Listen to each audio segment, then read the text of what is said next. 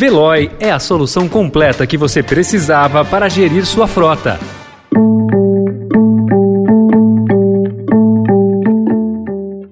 Seja bem-vindo, seja bem-vinda. Começa agora mais uma edição do Notícia no seu Tempo. Esse podcast é produzido pela equipe de jornalismo do Estadão para você ouvir em poucos minutos as principais informações do jornal. Entre os destaques de hoje, setor de saúde relata falta de remédios e cirurgias são adiadas. STJ mantém pena de 27 anos de prisão para José Dirceu e o Carnaval de São Paulo, que deve ter blocos de rua, mas sem apoio da prefeitura. Esses são alguns dos assuntos que você confere nesta quinta-feira, 21 de abril de 2022.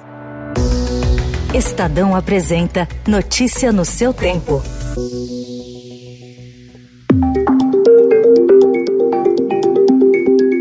Hospitais e farmácias têm relatado dificuldade no abastecimento de diversos produtos, de remédios básicos a medicamentos de alto custo, com prejuízos a tratamento de pacientes e casos extremos, como o adiamento de cirurgias eletivas. Entre os motivos apontados para a escassez estão os problemas no fornecimento pelo Ministério da Saúde e entraves à importação de insumos causados pela guerra na Ucrânia, pelo lockdown na China e por movimentos de protestos de funcionários em portos e aeroportos. Ontem faltavam alguns medicamentos em farmácias de São Paulo. O Sindicato da Indústria de Produtos Farmacêuticos informou não ter recebido relatos de associados sobre problemas. O Ministério da Saúde disse trabalhar para resolver a questão.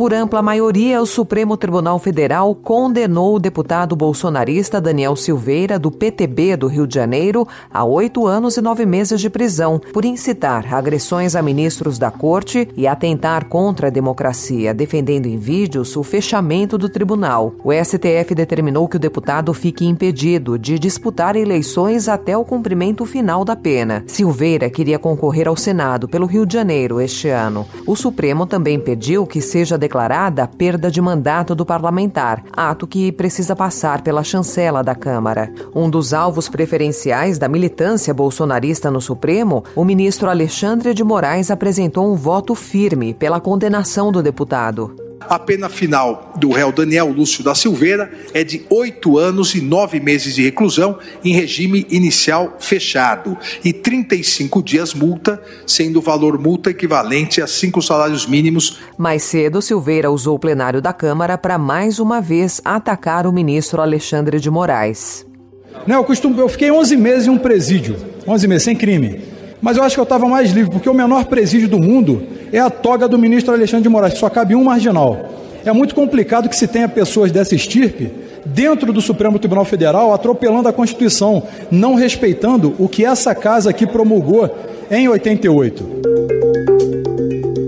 E os ministros da quinta turma do Superior Tribunal de Justiça mantiveram a condenação do ex-ministro José Dirceu na Operação Lava Jato a 27 anos de prisão. O ex-chefe da Casa Civil no governo do ex-presidente Lula foi sentenciado pelos crimes de associação criminosa, corrupção ativa e lavagem de dinheiro. Segundo denúncia da Procuradoria, o petista usou sua influência política para indicar e manter Renato Duque na diretoria de serviços da Petrobras. Em contrapartida, Zé Dirceu teria recebido valores ilícitos sobre os contratos celebrados entre a estatal e a Ingevix. Apesar da reiteração da pena elevada, na prática Dirceu vai continuar em liberdade. A defesa dele afirmou ao Estadão que vai aguardar disponibilidade do acórdão para poder se pronunciar.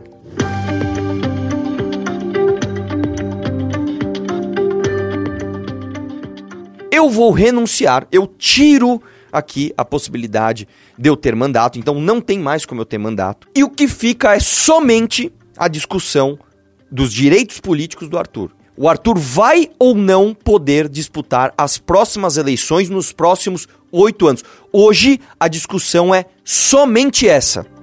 O deputado estadual Arthur Duval, da União Brasil, conhecido como Mamãe Falei, anunciou ontem que vai renunciar ao mandato. Ele é alvo de processo de cassação na Assembleia Legislativa do Estado de São Paulo após a divulgação de áudios nos quais diz que mulheres ucranianas são fáceis porque são pobres.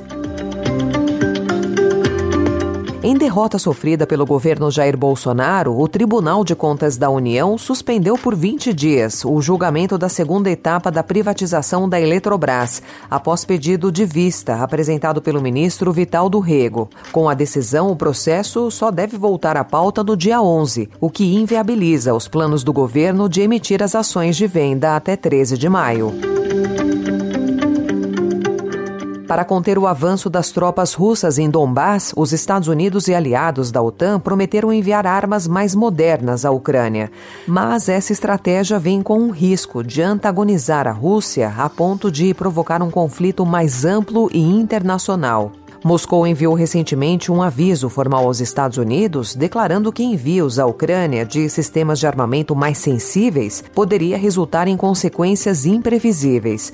Autoridades americanas afirmam que o aviso prova que as armas enviadas estão fazendo grande diferença no campo de batalha. Então, em Washington, as preocupações a respeito de fornecer armas à Ucrânia diminuíram.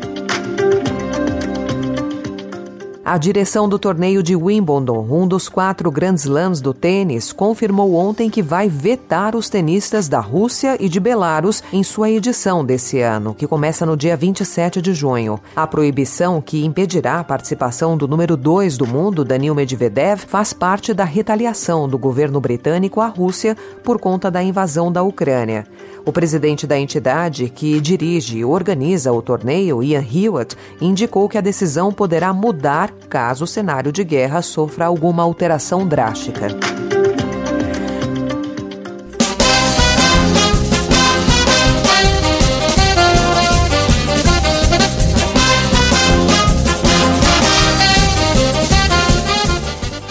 A Prefeitura de São Paulo anunciou ontem a intenção de realizar uma edição extra do Carnaval de Rua, prevista para o fim de semana dos dias 16 e 17 de julho.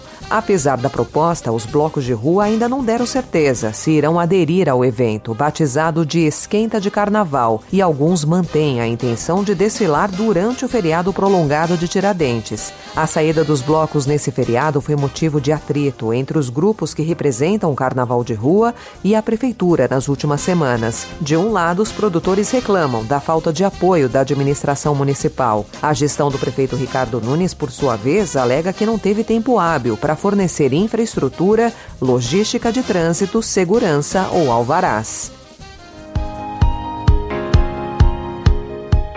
Essa foi mais uma edição do Notícia no seu Tempo, com apresentação e roteiro de Alessandra Romano, produção e finalização de Felipe Caldo. O editor de núcleo de áudio é Manuel Bonfim. Obrigada pela sua escuta até aqui e um ótimo feriado. Notícia no seu tempo. As principais notícias do dia no jornal O Estado de São Paulo. Procurando a rota mais inteligente para gerir sua frota? Veloy é a solução completa que você precisa. Acesse veloy.com.br/empresa e descubra um caminho prático e eficiente para a gestão da sua empresa.